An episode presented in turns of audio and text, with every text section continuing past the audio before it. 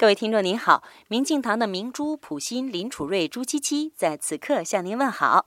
今天我看到了一条微博，挺有意思的，是在说王林那个所谓的气功大师。